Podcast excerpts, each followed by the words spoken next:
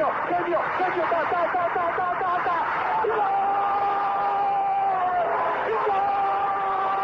Dennis Bergkamp, Dennis Bergkamp, Dennis Bergkamp neemt de bal aan. Dennis Bergkamp, Dennis Bergkamp, Dennis Bergkamp, Dennis Bergkamp, Dennis Bergkamp. Posse de bola para Portugal, vai Éder, vai Éder, vai Éder, vai Éder, chuta, chuta, chuta! Gol! Gol!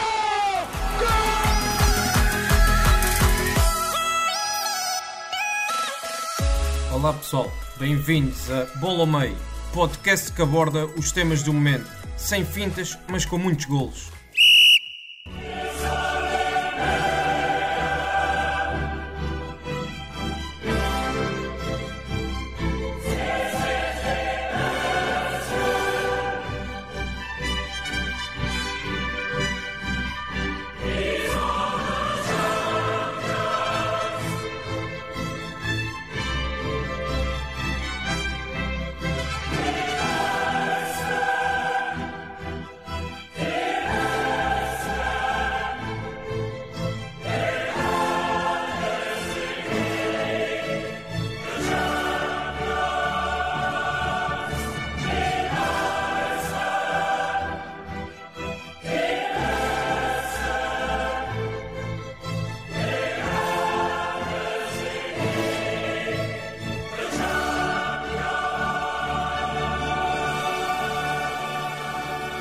Estamos de volta e hoje começamos ao som do tema da Liga dos Campeões. Eduardo, já estás preparado para entrar em campo, sendo que esta música é icónica para quem gosta de futebol? Claro, já, já fiz o meu, aquecimento, já estou com as chuteiras calçadas, prontíssimo para entrar em campo. Quando se fala da Liga dos Campeões, temos de estar sempre prontos. Ainda por cima com a qualidade dos jogos que temos esta semana e com, com a qualidade dos jogos que vamos ter esta, esta semana também. Tivemos a semana passada e esta semana. Temos de estar sempre prontos e sempre entusiasmados. Sempre que há assim o regresso da, da Champions, a pessoa começa a ouvir o hino pela primeira vez passado alguns tempos e fica logo arrepiado. Isto é, é fantástico. E esta semana tivemos uh, bons jogos, tivemos bons momentos, tivemos muitos golos e tivemos um Mbappé uh, a partir de tudo, não é? Sim, quando se ouve esta música não dá para, para esconder o tema do, desta edição do podcast e portanto Vamos falar de Champions League e vamos começar pelo momento da semana. Também já revelaste aí um bocadinho daquilo que vamos falar. Mbappé, o menino francês que foi brincar a campeão, não é? Sim, é verdade. Foi um, um, foi um jogo que eu, eu fiz uma espécie de, de previsão no meu Twitter daquilo que podia ser os jogos. E dada a forma que o Barcelona vinha, vinha de assim, 11, 12 vitórias, uma coisa assim, já não sei certos números. Um, e dado também, pronto, a questão do PSG estar, estava na altura em quarto lugar na Liga, se não me engano um, sem Neymar e o PSG pronto, tem um plantel que me enche as medidas, tirando a frente de ataque. E eu disse que achava que o Barcelona tinha fortes hipóteses de passar, sobretudo em casa. Depois vi que o Piquet tinha regressado, pronto, por muita limitação física que possa ter, que acho que ele só fez um treino, tem sempre aquela voz de comando. Eu até achei que pronto, o Barcelona tem, tem hipótese de ganhar, porque aquela mobilidade na frente de, de ataque de Griezmann, Dembélé e Messi, uh, com o Pedri e, e, em boa forma, com o, até podia jogar o Ricky Puig, eu, eu, achei, eu achei interessante. O Frank está tá em boa forma. Eu achei interessante e achei que, pronto, acho que até há hipótese aqui. Eu vejo formas do Barcelona ferir o PSG. Agora, o Barcelona foi mau. Foi, foi, foi mau. É uma equipa que nestes jogos grandes parece que se perde em campo. Porque às vezes eu vejo jogos do, na Liga Espanhola e pronto, eu, eu vejo aqui coisas interessantes. Bem que é uma equipa que está em, em rebuild, como se fala muito na NBA. Mas é uma equipa que pronto, tem pormenores interessantes. Tem Messi, tem, tem grandes jogadores e tem formas de, de ferir o adversário. E depois vê-se aquilo em campo e é, é, completamente perdido. E depois o PSG conseguiu implementar bem a, a, a, sua estratégia, sendo as dinâmicas do Cruzava e do Mbappé na esquerda, mas também com o Verratti a lançar mais, mais de trás. Um, foi, foi uma estratégia bem, hum, bem, bem implementada. E depois, claro, a qualidade individual do Mbappé, com a variedade de recursos que ele tem, é, é, fantástico. É, e é um jogador que não é só hum, o que muita gente diz, até que, tem limitações porque não marca gols de pé esquerdo, porque não cabeceia, porque não sei o quê, mas isso para mim passa-me ao lado porque um jogador tem que saber fazer tudo a 100%, não é? E, e, a forma como ele aborda os jogos, como ele, mesmo em espaços curtos, sabe acelerar, quando acelerar, a mudança de velocidade, as rupturas e não sei, há ali qualquer coisa que, pronto, obviamente toda a gente já viu, já percebeu isto, né? mas há ali qualquer coisa diferenciado que é fantástico. É e eu, pronto, lá está. Estes, mas me diz que é um tipo de jogador que eu aprecio, isso é, mas já uma preferência pessoal. E, e ele marcou os dois gols e eu confesso que, que estava ali. Eu disse, por favor, que faça o hat-trick, por favor, que faça o hat-trick. Eu queria mesmo ver um hat-trick de Mbappé nas Champions, é uma coisa bonita. E lá ele fez e no eu fui com um golaço e eu ficava, fiquei todo contente. E pronto, com um 4-1, não sei se, se achas que a eliminatória está tá fechada. Eu acho que sim, praticamente fechada. A menos que haja outra vez para um 6-1 agora em Paris. Não, mas já não estamos a falar daquele Barcelona, não é? Portanto, vamos ver. Sim, mas depois daquela, daquela reviravolta histórica com, com o gol do Sérgio Roberto, eh, já não digo nada, não é? Este Barcelona é tão anárquico que uh, de um momento para o outro consegue ter uma grande exibição, e como foi o jogo frente frente ao Granada, mas também um pouco, diria eu, dependente daquilo que um, é um senhor que continua a jogar pouco, que se chama Lionel Messi, não é? que faz golões quando, quando está em dia assim, aquilo é tudo dele, mas depois uh, tem jogos como, como este em que a equipa ah, parece que não, que não anda, não sei, é, é mal demais, é mal demais. Uh, este jogo frente ao PSG foi um pouco a imagem de como está o, o Barcelona e, e, está mal, está mal, mesmo internamente as coisas não, não, estão, não estão fáceis e há um lance, e vamos já ouvir porque uh, acho que foi mal demais o que, o que se passou no jogo, uh, a forma como o Piquet discutiu com, com a equipa e depois mais uh, em concreto com, com o Griezmann, demonstra um pouco aquilo que é o sentimento não só dos jogadores que já, passaram, já estão há muitos anos no, no Barcelona e que passaram pelo grande Barcelona de, de, Guardiola, mas também um pouco a sensação e aquilo que os adeptos sentem, como nós, que uh, crescemos a ver a, a equipa do, do, Guardiola e Iniesta, Messi, Xavi, Busquets, Piquet, Puyol, Dani Alves, aquela equipa fantástica que limpou tudo e agora olhamos para este Barcelona e, e dá-nos raiva quase e, Portanto, Piquet retratou isso na perfeição. Vamos então ouvir aquilo que Piquet disse no decorrer do jogo. Una puta posesión larga, joder! ¡Me cago en la puta! ¡Vamos! Tranquilo. ¡Qué puta! ¡Una No, larga! Tranquilo. A ver, Gris, me cago en la puta. No, la concha de su madre tú. Estamos sufriendo y llevamos Ya. Ya está. Venga, una posición larga, dale, dale, dale, las marcas. Ven atrás, Grisi. Más derecha. Está mal, estamos corriendo como locos. Yo también corro como loco. Foi em espanhol, não está muito, não está muito perceptível, mas uh, o que Piquet diz é nem uma posse de bola longa. Portanto, a equipa, a demonstrar que a equipa do Barcelona não conseguia ter a bola. Aquela equipa do Barcelona que sempre nos habituou a ter muita bola e muita posse de bola e até enervar os adversários com tanta posse de bola que tinham, neste momento e neste jogo, nenhuma posse de bola longa conseguiam ter. Depois há, há Griezmann que responde uh, dizendo para, para estar tranquilo e para se acalmar, para parar de gritar, ao qual, pronto, Piquet responde de, de formas menos um, impróprias e que não podemos retratar aqui, mas uh, Piquet diz outra frase curiosa: é que estamos a sofrer assim há 5 minutos estamos a correr que nem loucos. E portanto, o estamos a correr que nem loucos é um bocadinho aquilo que costumava acontecer ao adversário do Barcelona Exatamente. e não ao Barcelona.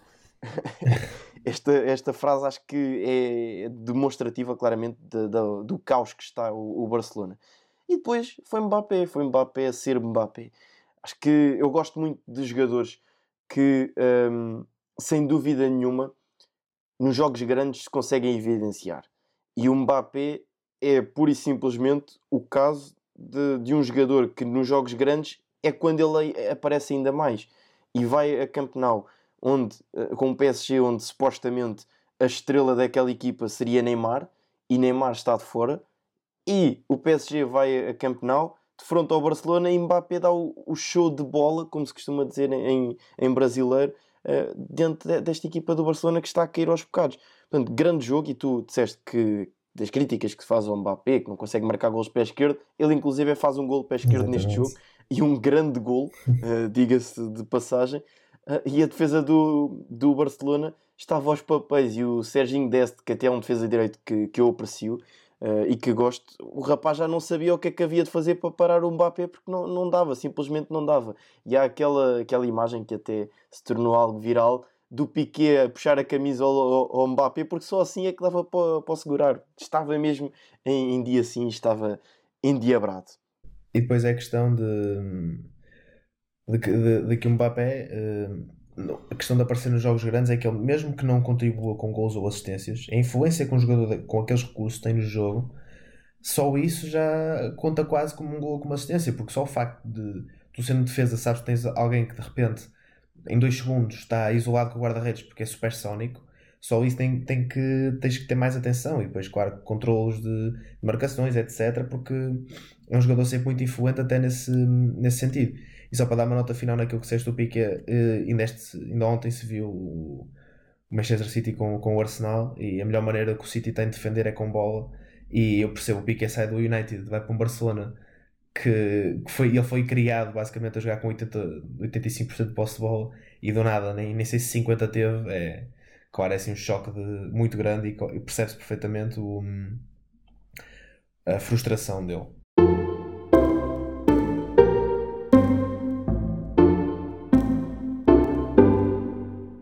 Vamos então avançar e começamos por uh, o jogo uh, entre Leipzig e Liverpool. E um Liverpool que também anda um bocadinho aos papéis esta temporada e está a passar por um período complicado. Em 10 jogos tem apenas 3 vitórias, um empate e 6 derrotas, portanto não, não está nada fácil para Jurgen Klopp.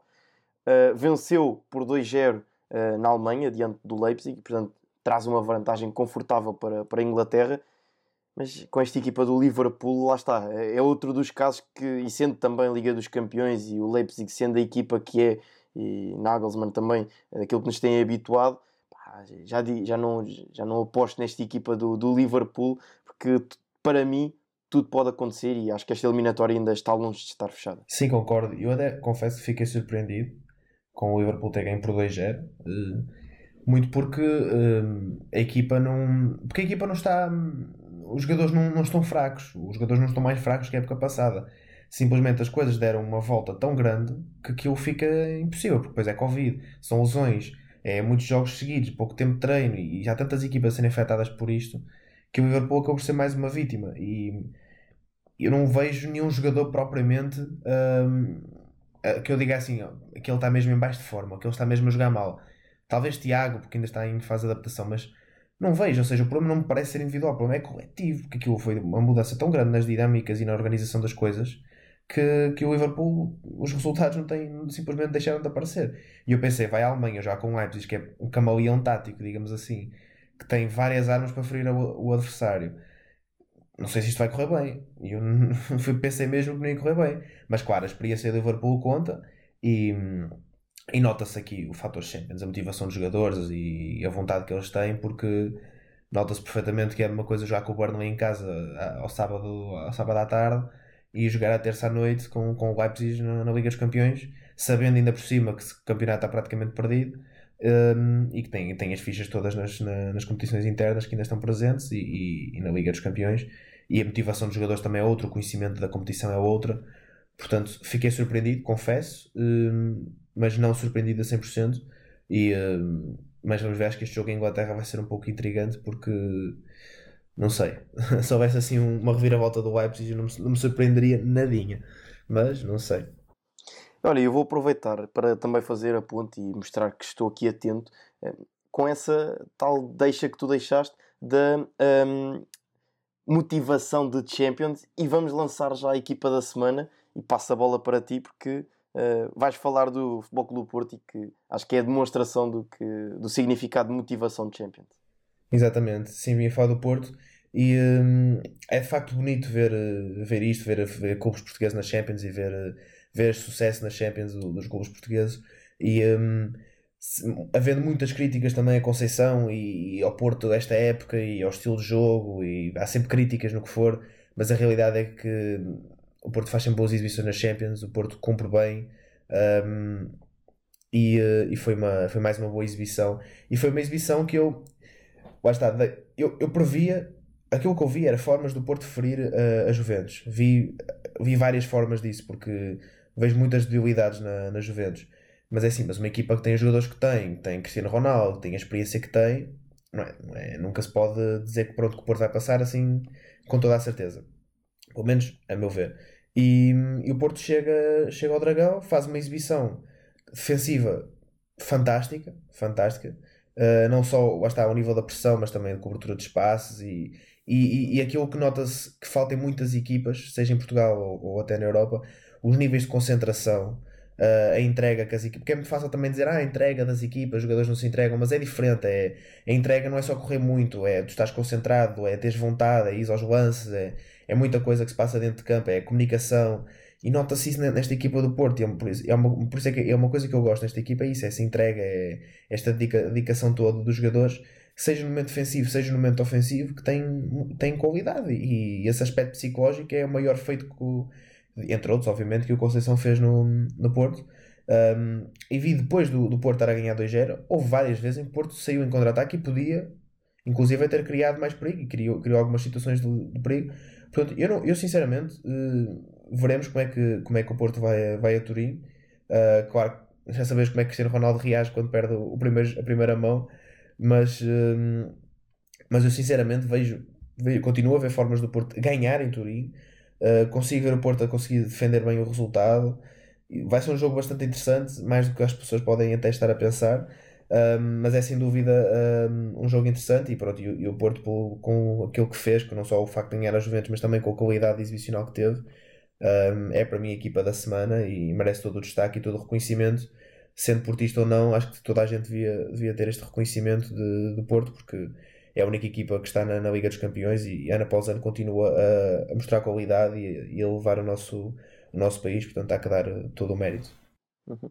E essa questão que levantaste e bem da, dos índices competitivos e da, da concentração em jogos de, de Champions foi até uh, debatida na, na conferência de imprensa por Sérgio Conceição, uh, depois da pergunta do, do 0-0, que ia nesse sentido, porque uh, Zaidu, por exemplo, que jogava ainda há dois anos, estava a jogar no, no Mirandela e agora apresenta-se a este nível na, numa Liga dos Campeões. Depois há outros exemplos, Manafá, que estava no Portimonense, Taremi, que estava no, no Rio Ave, e portanto parece que os jogadores do Porto se catapultam nestes jogos de, de Liga dos Campeões uh, e isso é, é, interessante porque tem, tem de haver trabalho por trás disto. Não, não é qualquer jogador que consegue, é principalmente o Porto, porque uh, mesmo internamente não está a atravessar o, o melhor momento uh, em termos de, de futebol também, mas em jogos de Champions e não foi só. E é, é, interessante também olhar para isto porque não foi só um jogo, não foi só este jogo contra, contra as Juventus, já contra o Manchester City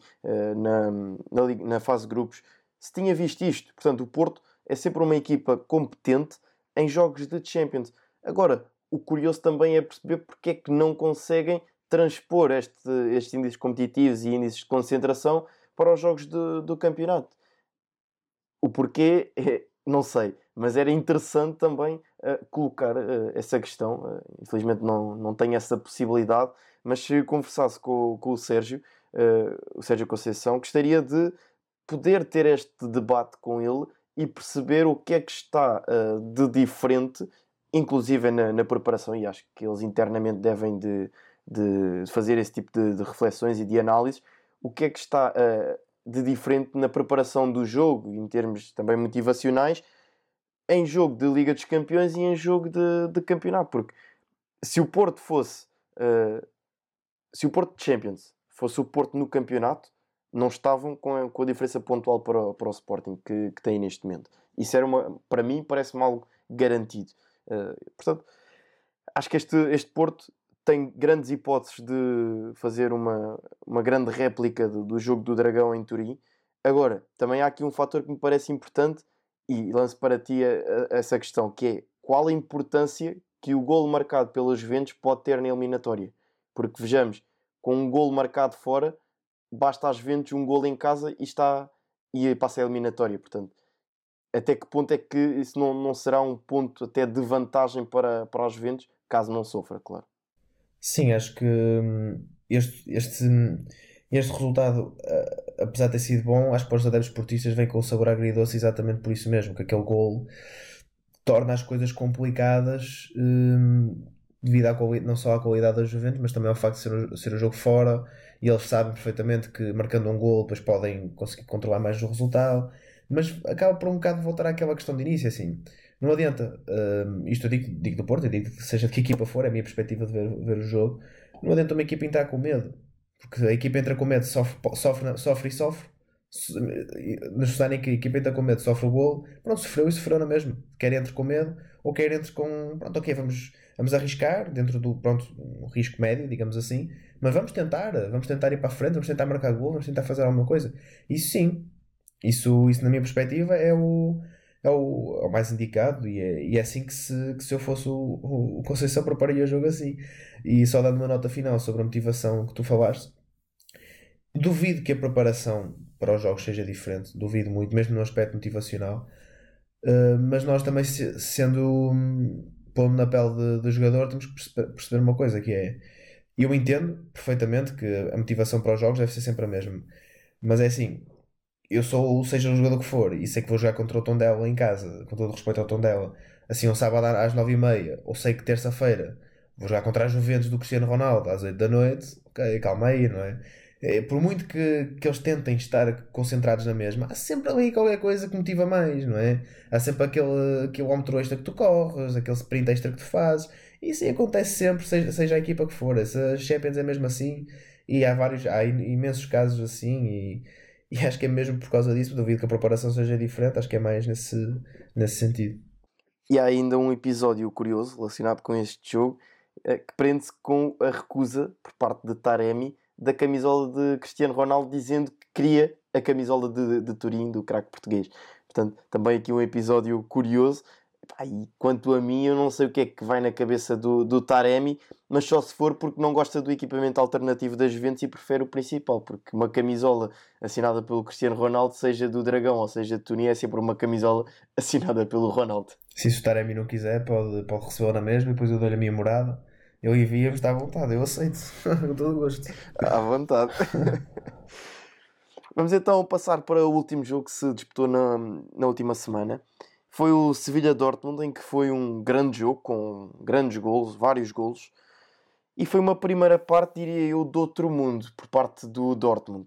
Uh, com três golos na, no primeiro tempo, em que deram a volta ao marcador, sofreram logo aos 7 minutos o gol de Suso depois da Rua aos 19 e ainda Haaland aos 27 e aos 43 fecharam este primeiro tempo numa noite mágica também de Haaland, mas isso já, já lá iremos.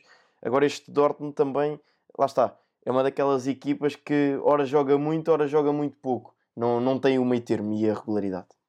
É mesmo, e eu, eu achava que, para se fosse o mais sincero possível, não tenho problemas em, em mostrar que a minha, opinião, a, minha a minha previsão, digamos assim, estava errada. E eu achei que o Sevilha ia despachar o Dortmund, tranquilo, sem, muita, sem, muitos, sem muitos problemas. Reconheci o fator Haaland, no sentido em que, ok, cuidado, não é? Mas assim, dada a forma e a equipa coletivo, no coletivo que o Sevilha é e a fase em que o Dortmund está, depois com a saída do, do Lucien Favre, nunca é fácil.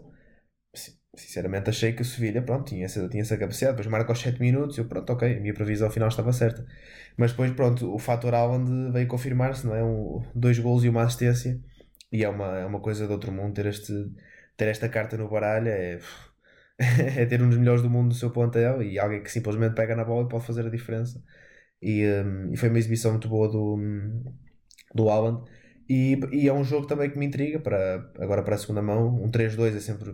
Tudo bem que o, Dortmund tem vantagem, né, com os gols fora, mas o resultado continua em aberto. O Sevilha se faz um gol na Alemanha um, se não me engano, empata a eliminatória, mas depois o Dortmund tem, tem vantagem em gols fora, exatamente.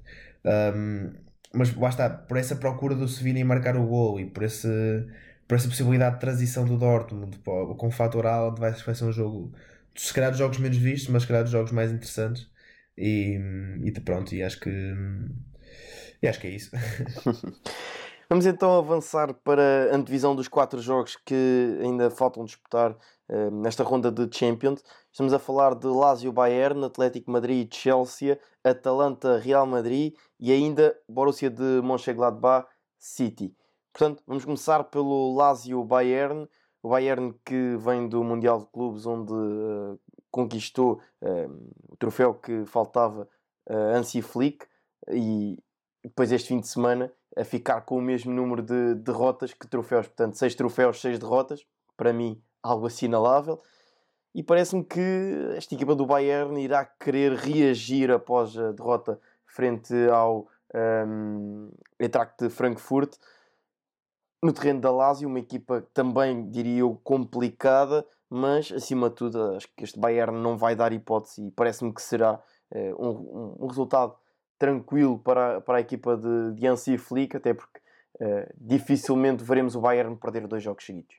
Sim, um, eu concordo que o Bayern passa, não acho que vá ter muitas dificuldades, mas vamos ver, porque ainda se viu este fim de semana que o Bayern em transição defensiva às vezes eh, pode correr mal e, e a Lazio com aquele estilo de jogo do Luís Alberto a esticar no imóvel é, não, é, não é coisa fácil e acho que isso também pode ser um fator influente mas sim, mas não vejo, não vejo o Bayern a ter dificuldades e, e ao Bayern é? vai-se vai -se acabar por, um, por impor no, no jogo mas confesso que aquele jogo, e até já faço a ponte que, um, que estou mais interessado para ver desta semana é sem dúvida o, o Atlético Chelsea. É o jogo já que, hum, que antes da antes do, dos jogos da semana passada é aquele jogo que eu mais queria ver e é o jogo que eu mais acho interessante. Um, primeiro porque o Chelsea com o Tuchel está a crescer e, e, e está a ter indicações, um, não é indicações que eu queria dizer, mas está a ter aspectos táticos que eu acho que estou a achar muito interessante. Aquele, uma espécie de 3-5-2 com uh, 3-4-3 com o, com o Mason Mount mais solto no meio, uh, mesmo Canté, Jorginho até estão a ter importância, Kovacic. Há ali qualquer coisa que me, que me atrai naquele estilo de jogo e, e sobretudo o jogo com, com o Tottenham, já sei que já teve algumas semanas, mas é, foi uma exibição fantástica. E, e acho que o, o Chelsea tem recursos muito interessantes. Contra um Atlético que também está a começar a jogar com defesa a 3 ou defesa a 5, depende do, do momento do jogo, mas que hum, tem tido alguns resultados dispares no, nos últimos tempos. Eh, a diferença pontual para, para Real e Barcelona eh, já, já se diminuiu, mas continua a ser um Atlético que tem eh, que nas Champions é impressionante, surpreende e, e chega com uma estratégia e com uma ideia que, que o adversário não está à espera e, e o adversário acaba por não conseguir fazer nada. Relembro os jogos com o Liverpool a semana, passada, a semana passada, o ano passado.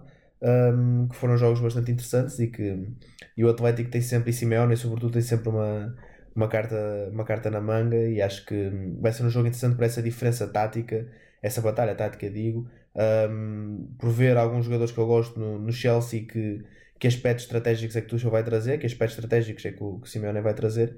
E claro, para, para ver o, se o Félix regressa agora em, em boa forma, este fim de semana não correu muito bem, mas pode ser que agora na Champions corra bem, lá está, a motivação é sempre diferente. Sim, esta equipa do, do Atlético eh, é sempre uma equipa mais forte nos jogos eliminar. É tradicional uh, a força que Simeone e o Atlético Madrid têm nos jogos eliminar pelas campanhas que têm vindo a realizar, quer na Liga Europa, quer na Liga dos Campeões, nas temporadas anteriores. E portanto é sempre um adversário. Eu a escolher se pudesse escolher um adversário para, para defrontar na Champions, nunca escolheria o Atlético Madrid, seja em que momento for. Uh, venham de 10 derrotas seguidas ou 10 vitórias seguidas, para mim, Atlético Madrid nunca, pela, pela forma como esta equipa se apresenta em campo, e é isso que falaste, que temos vindo a falar aqui, que é motivação de Champions. E em motivação de Champions, os jogadores crescem sempre a mais, e portanto, mesmo em nível de, de atitude dentro de campo, e atitude é sempre discutível o que é que é atitude, mas uh, para mim este Atlético Madrid-Chelsea, e concordo contigo, será, será um grande jogo. Agora, aproveito eu para fazer também a ponte para aquele que para mim uh, é o jogo que me atrai mais, que é a Atalanta-Real Madrid. Eu sou, sou um grande fã da Atalanta pelo, pelo espetáculo que, que dão nos seus jogos. É sempre um jogo com golos, é, é sempre um jogo aberto. Uh, a forma como a Atalanta ataca e como a Atalanta defende, não sendo exímia a defender. É uma equipa que não, não se pode dizer que, que, defende muito bem, mas é uma equipa que ataca muito bem. E, portanto, os seus jogos são, são sempre jogos entretidos. E ainda, ainda este fim de semana se viu uh, o espetáculo que a Atalanta deu em Bergamo frente ao Nápoles. Venceram por 4 a 2. Uh, eh, e, portanto, lá está, 6 golos num jogo. Olhando para a Atalanta, a apostar seria sempre mais 2,5 porque pronto, eh, sabemos como é que esta equipa, esta equipa joga. E este Real Madrid que também, Liga dos Campeões é sempre o Real Madrid forte na Liga dos Campeões e sempre uh, candidato e favorito a vencer os seus jogos. Portanto, para mim este é o jogo cartaz desta, desta ronda que falta. Um, e estou curioso para ver o que é que a Atalanta vai fazer. Já vamos, já vamos lá à frente, porque até eu tenho um desafio para ti, aproveito já para, para te lançar que é nós fazermos as nossas apostas para esta semana de Champions e depois logo veremos no próximo episódio uh, quem levou a melhor e até os nossos seguidores no, nas nossas redes sociais podem interagir connosco e ver quem vai acertar no, nos jogos. Uh, mas já lá vamos, vamos ainda falar do Borussia de Mönchengladbach City. Mas diz-me, em relação a este Atalanta Real Madrid, o que é que, o que, é que achas? Curioso e com o feeling que vamos ter uma surpresa nesta eliminatória. Com o feeling, mas pronto, mas vou deixar o meu prognóstico para o fim para só dizer que, que a forma da Atalanta atacar, a forma como pressiona e também as transições rápidas que tem, acho que vão ferir o Real Madrid, acho que sim, mas cuidado que não estamos a falar de uma equipa qualquer, estamos a falar da equipa com mais Liga dos Campeões, com a equipa com mais experiência nas Champions, que é sempre o colosso Real Madrid, mas tenho o feeling que vai haver alguma surpresa. Passando para o, para o Guadalajara com, com o City, o City está numa forma fantástica. Uh, eu estou a adorar ver o City. Estou a, é provavelmente a equipa que mais estou a gostar de ver neste momento. Um, e acho que um, podem ter dificuldades na transição defensiva. Podem. Uh, porque o Mönchengladbach tem jogadores interessantes nesse, nesse capítulo. Hoffman, Embolo, uh, Pelea, um, Turram. Portanto, pode haver aí, mas lá está, como eu disse há bocado, o City defende com bola e acho que o Mönchengladbach não vai ter hum, muitas hipóteses de travar aquele, aquele City.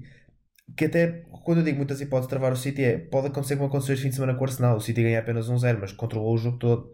Teve ali alguns momentos em que, pronto, está, sofreu por, alguns, por alguma. deixou alguns espaços abertos, sobretudo para o Saka e para o, para o Tierney. Mas eh, isso pode acontecer agora contra o Gladbach mas o City acabou por estar confortável no jogo, acabou por ganhar o jogo tranquilamente e não sofrer muito. Portanto, acho que, é, acho que mesmo que seja uma eliminatória que seja resolvida com poucos golos, o que duvido, um, acho que o City vai acabar por, eh, por controlar o jogo na mesma.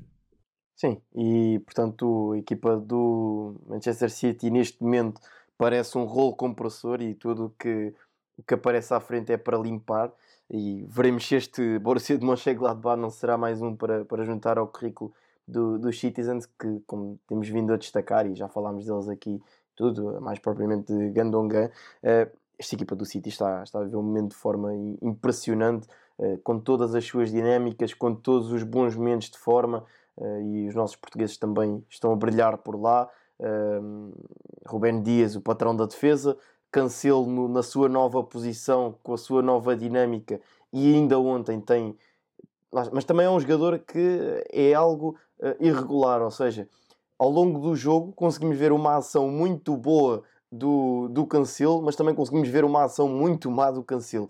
E isso também é curioso, porque uh, ainda ontem estava, estava a ver o jogo uh, e há lá um, um, lance em que o, o Cancelo dá um pontapé para o ar, em que coloca a bola no, quase dentro da baliza e o Ederson vai e ainda faz pior, manda outro pontapé na bola e aquilo sai uma rosca. E eu não há imagem do Guardiola, mas eu acho que o Guardiola estaria com as mãos na cabeça o que é que se está a passar com, com estes dois. E depois tem outra ação dentro da área em que tira o defesa da, da frente com uma facilidade e manda uma trivela na bola que passa ali a arrasar o poste e que é delicioso ver aquele lance em, em câmera lenta. Portanto, Cancelo está num bom momento de forma também, e depois o menino Bernardo que, que voltou uh, a ser o menino Bernardo que, que, já nos vinha a habituar e já temos falado dele, não com tantos golos, mas um, ehm, continua a, a, dar muito aí.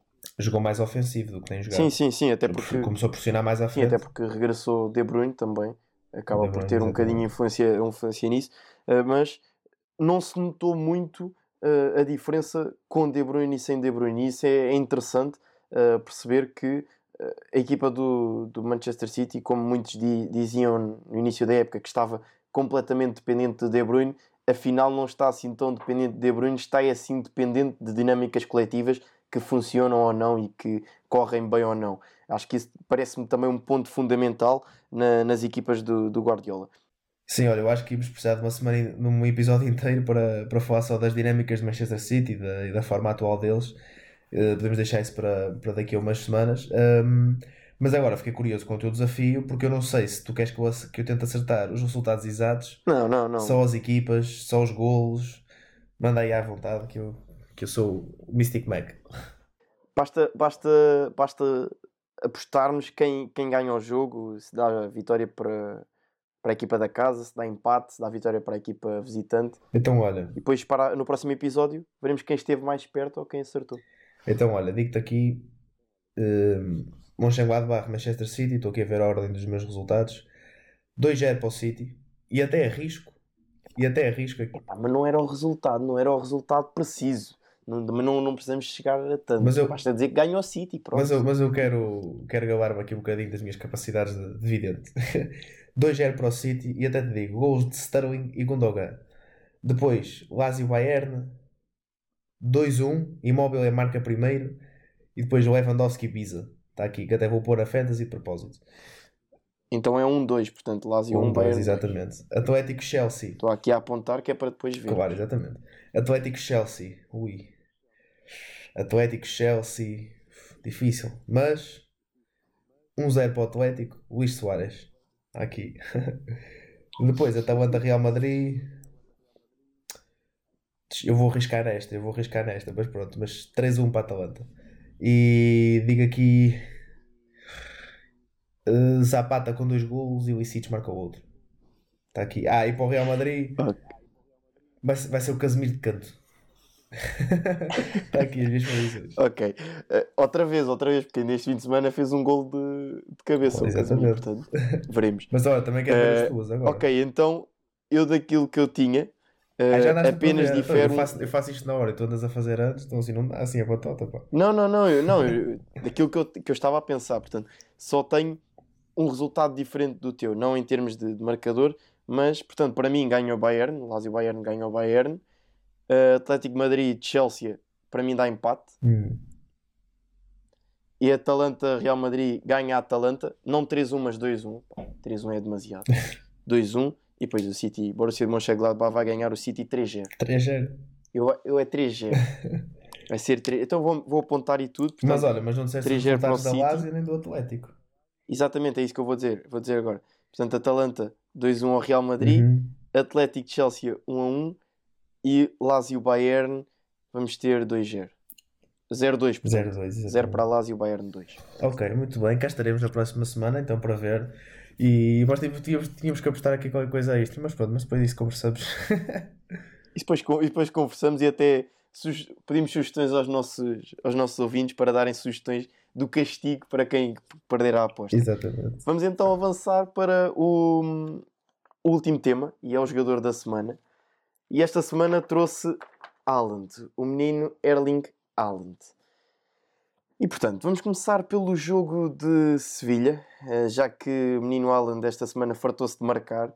Teve até aquela declaração curiosa, e começo por aí. ehm, depois ele jogou um dia a seguir ao Mbappé a fazer os três gols em Camp Nou, e o Haaland disse que estava a ver o jogo e foi um boost motivacional que teve, eh, porque ganhou motivação para, para ainda fazer mais gols e trabalhar ainda mais com os três gols de, de Mbappé e começa-se a criar aqui já um, um novo Cristiano versus, versus Messi, portanto teremos um Mbappé versus Haaland. E gosto desta dinâmica que os dois estão a começar a, a criar, estes dois semi-mitos, porque ainda não, não se tornaram mitos, ainda estão longe de chegar aos, aos calcanhares de Ronaldo e de Messi, mas portanto o primeiro gol do, do Sevilha, e, e eu acho que este jogo frente ao Sevilha e os dois gols que ele marca são um pouco demonstrativos daquilo que é o Haaland em termos do seu jogo, porque no primeiro gol ele recupera a bola a meio campo, corre até a área em progressão com bola, faz uma combinação direta com o Sancho e lá para dentro, golo.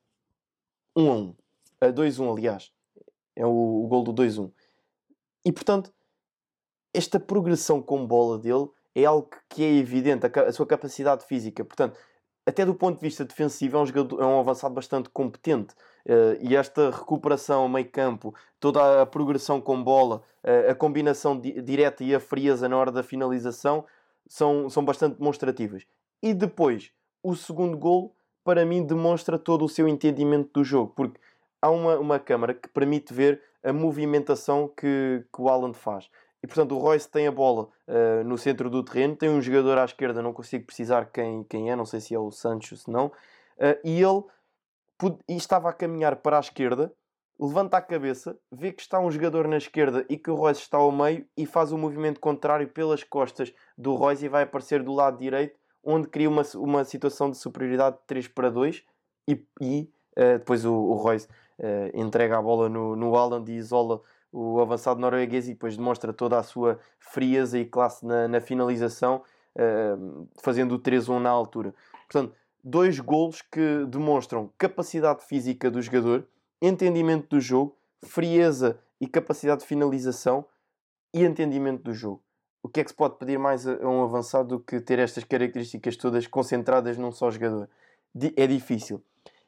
E agora passando para o, o jogo frente ao Schalke e o, derby, o primeiro gol é, é, uma obra de arte num jogador que está em estado de graça e que nesta semana ativou o seu beast mode. Portanto, eh, aquele gol, que remate, cruzamento fantástico e depois a forma acrobática como o Alan remata é fantástico. É um gol que, para quem não viu, vá ver porque é fantástica a forma como o Alan remata para, para o fundo das redes.